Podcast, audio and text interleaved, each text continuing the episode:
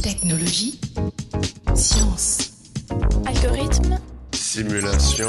Informatique. Informatique. Informatique. Technologie.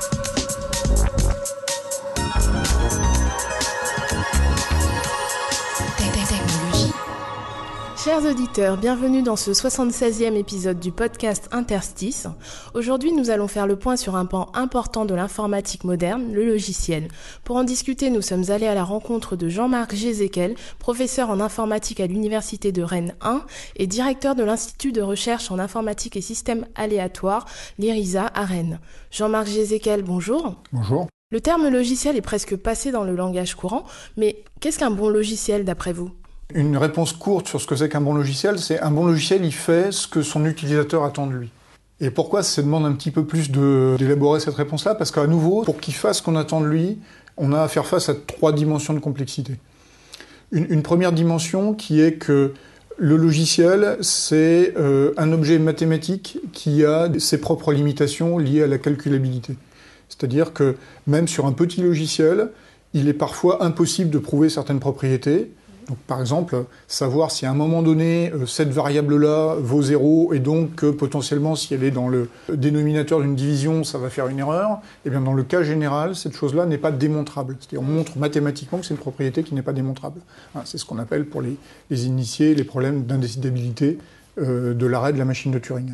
On a un deuxième axe de complexité qui est lié au fait que euh, les logiciels ont une taille de plus en plus importante de nos jours et donc euh, ne sont pas construits à partir de zéro.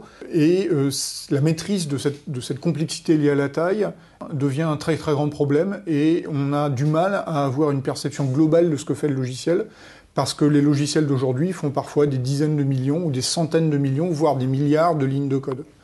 Donc évidemment, aucun être humain n'est capable de lire ça et de comprendre l'intégralité de ce que ça fait. Donc savoir s'il fait ce que je veux, ben, si on me donne 100 millions de lignes de code à lire, je ne saurais pas répondre à la question.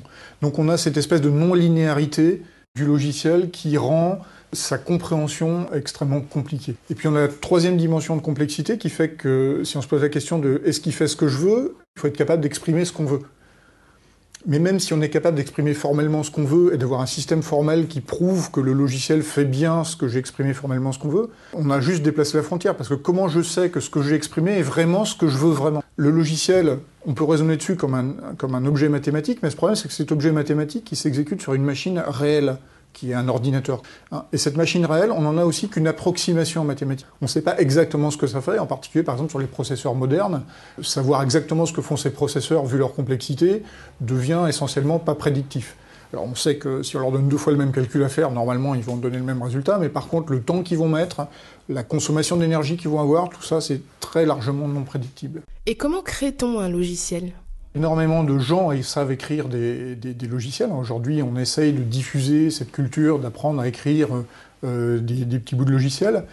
Mais ce qu'il faut comprendre, c'est qu'il y a une énorme différence entre écrire un petit bout de logiciel qui fait quelques centaines de lignes ou quelques milliers de lignes et créer un logiciel euh, qui gère des systèmes complexes, qui gère euh, le contrôle euh, d'un avion, qui gère le, le contrôle du web, qui gère donc n'importe quel système complexe et qui lui va prendre souvent quelques millions, quelques dizaines ou voire centaines de millions de lignes de code.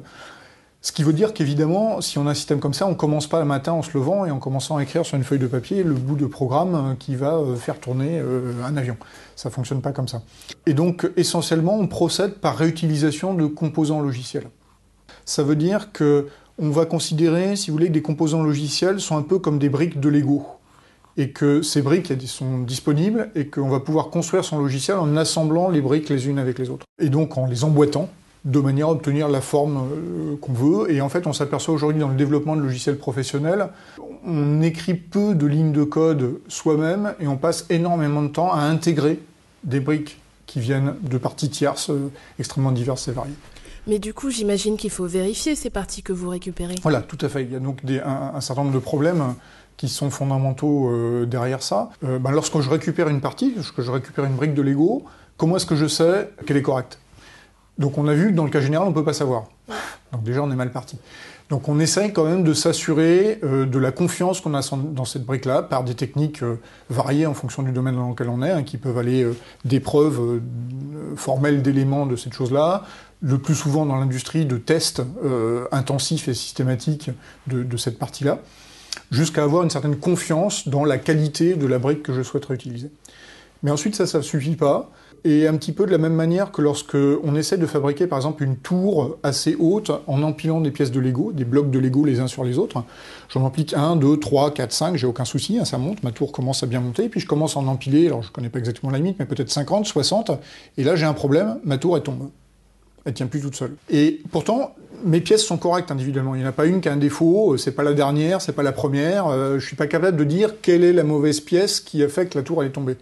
En fait, le fait que globalement ma tour ne tienne pas debout est lié à des propriétés émergentes qui se voient pas tant que j'en empile deux ou trois et qui commencent à apparaître simplement quand j'en empile un grand nombre. Et à ce moment-là, si j'en empile un grand nombre, il va falloir que je m'y prenne de manière différente. Donc aujourd'hui, le faire des grands logiciels, c'est un peu cette analogie de construire euh, des tours. Le plus simple, ça serait de les empiler, mais ça marche pas. Donc on essaye de trouver des architectures qui font en sorte que euh, euh, bah, arrive à résoudre ce problème. Donc, si j'ai bien compris, vous concevez des outils pour maîtriser la complexité des logiciels. Oui, tout à fait. Donc, une première euh, approche pour maîtriser euh, cette complexité, c'est de maîtriser donc l'interaction entre des pièces de logiciels. Donc, pour ça, euh, avec mon équipe, on a développé la notion de contrat logiciel, qui, dans notre idée, n'était plus seulement des contrats fonctionnels, mais aussi des contrats dits non fonctionnels, c'est-à-dire s'intéressant aux aspects annexes de ces logiciels, comme euh, ben, par exemple le temps que prend un calcul ou euh, la consommation d'énergie ou globalement la consommation de ressources. Donc on essaie de capturer sous forme de contrat les droits et les obligations mutuelles entre éléments de logiciel, c'est-à-dire entre pièces de Lego. Qu'est-ce qu'on attend en entrée, euh, qu'est-ce qu'on attend en sortie, et donc de pouvoir raisonner ensuite sur ces contrats-là de manière à raisonner sur des assemblages de composants. Donc l'idée du contrat, c'est que on dit voilà les conditions à laquelle je peux travailler et voilà ce que je propose en échange. Voilà le résultat de ce que je ferai. Et dans un logiciel complexe, en fait, tout élément de logiciel ne peut pas marcher dans toutes les situations possibles. Et donc un contrat permet de dire voilà dans quelle situation je promets que je fonctionne et voilà ce que je ferai si on, si on me met dans cette situation-là. Donc au-delà de cette notion de contrat, une deuxième dimension du problème que j'essaye d'attaquer avec mon équipe est le problème de ce fossé qui existe entre ce que souhaitent le ou les utilisateurs et le logiciel lui-même. Parce que si on veut que le logiciel fasse ce que l'utilisateur souhaite, eh il faut être capable de faire en sorte que l'utilisateur puisse le dire d'une certaine manière. Et donc pour ça, on s'inscrit dans un mouvement qui est celui de ce qu'on appelle les langages spécifiques domaines, qui consiste à dire que aujourd'hui l'informatique est utilisée pour plein de métiers avec des utilisateurs qui ne sont pas informaticiens, qui sont biologistes, qui s'occupent des transports, enfin qui ont un métier qui n'a euh, rien à voir avec l'informatique. Et donc ce qu'on propose, nous, c'est plutôt de donner à ces personnes des langages qui sont proches de leur domaine, ce qu'on appelle les langages spécifiques à leur domaine, et de leur permettre d'exprimer en fait leurs problèmes et la solution à ce problème-là dans leurs propres termes, dans leur propre langage et ensuite d'avoir des outils qui vont traduire automatiquement cette chose-là vers des langages euh, généralistes comme Java ou C et qui vont pouvoir faire tourner sur la machine. Donc on leur propose ces langages-là, donc c'est pas une idée nouvelle. La manière dont on rend cette idée intéressante aujourd'hui, c'est de proposer euh, tout un environnement qui permet de fabriquer ces outils-là de manière beaucoup plus simple. Aujourd'hui, ce qu'on veut, c'est donner le pouvoir à n'importe quel ingénieur de créer un langage ad hoc spécialisé pour le domaine qui l'intéresse. Et donc on a développé toute une batterie d'outils qui permettent de faire ça de manière beaucoup plus facile. Parce que développer un langage, c'est pas juste en concevoir la syntaxe et la sémantique, mais c'est faire aussi tout l'outillage qui est autour, c'est-à-dire les éditeurs, euh, les compilateurs, les traducteurs, les outils de test, les outils de qualité, euh, tout ce qui est contrôle de version, etc., qui doit être décliné en fait pour ce langage spécifique. Donc aujourd'hui, on voit vraiment l'émergence de ce type de langage pour faciliter, euh, disons, le travail de, de domaine de métier, avec évidemment beaucoup de problèmes scientifiques qui restent tout à fait intéressants, parce que dans un logiciel très complexe, il y a énormément de corps de métier qui interviennent. Alors même si on leur donne chacun leur langage, à un moment donné, euh, si je prends l'exemple d'un avion, à nouveau, si je veux fabriquer cet avion ou le logiciel pour cet avion-là, ben, chacun voit l'avion depuis sa perspective, mais à la fin, il faut qu'il soit quand même d'accord sur ce qu'est l'avion. Et donc là, il y a des problèmes de, réconciliation et d'harmonisation qui sont euh, tout à fait intéressants et qui restent des challenges scientifiques. Vous avez reçu récemment la médaille d'argent du CNRS, une prestigieuse distinction qui récompense un chercheur pour l'originalité, la qualité et l'importance de ses travaux. C'est une vraie reconnaissance pour votre domaine de recherche? Oui, tout à fait. Alors, euh, je, je, suis évidemment extrêmement euh, extrêmement flatté et très reconnaissant au CNRS de m'avoir décerné cette récompense. Mais c'est, comme vous l'avez dit, effectivement aussi pour faire émerger ce domaine de recherche que je porte, je ne suis pas le seul à le porter, mais euh, avec, avec euh, tout un ensemble de collègues, euh, qui consiste à vraiment prendre cette notion de logiciel comme un objet d'étude. C'est-à-dire, c'est, c'est pas un à côté, c'est un objet d'étude en, en tant que tel, qui a ses propres complexités, comme je l'ai décrit euh, précédemment, et en particulier qui n'est pas seulement un objet mathématique, comme on, cherche parfois à le ramener. Le fait qu'il est plongé dans le monde réel fait que c'est un, objet artificiel qui est créé par des gens, mais qui a ses propres complexités qu'il convient d'étudier, avec cette difficulté que pour savoir s'il fait vraiment ce qu'on veut qu'il fasse, il y a forcément une composante humaine dans, cette évaluation-là. Et de l'autre côté, comme il doit tourner sur une machine dont on ne connaît qu'imparfaitement pardon, le, fonctionnement, euh, on doit aussi être capable d'évaluer à quel point euh, l'image qu'on a de la machine correspond à la réalité. Et donc, euh, cette idée que le logiciel, c'est pas seulement un objet mathématique, mais c'est un objet mathématique plongé dans un monde physique et humain, qui me semble particulièrement intéressante, et donc le logiciel en tant qu'objet d'étude. Et quelles sont les applications de vos travaux de recherche?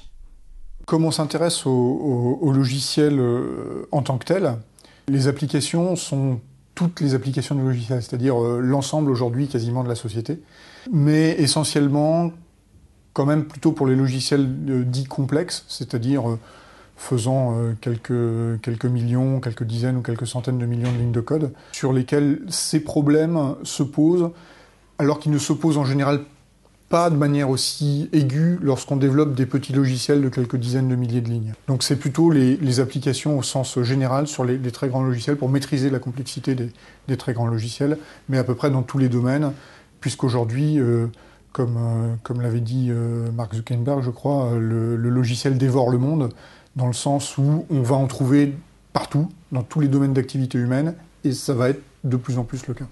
Pour finir, quels sont selon vous les défis à venir? Les défis à venir sont liés à l'extension euh, du, logiciel dans nos, sociétés. Dans le sens où aujourd'hui, de plus en plus de choses sont traitées par des ordinateurs et donc par des logiciels, sont représentées dans des logiciels.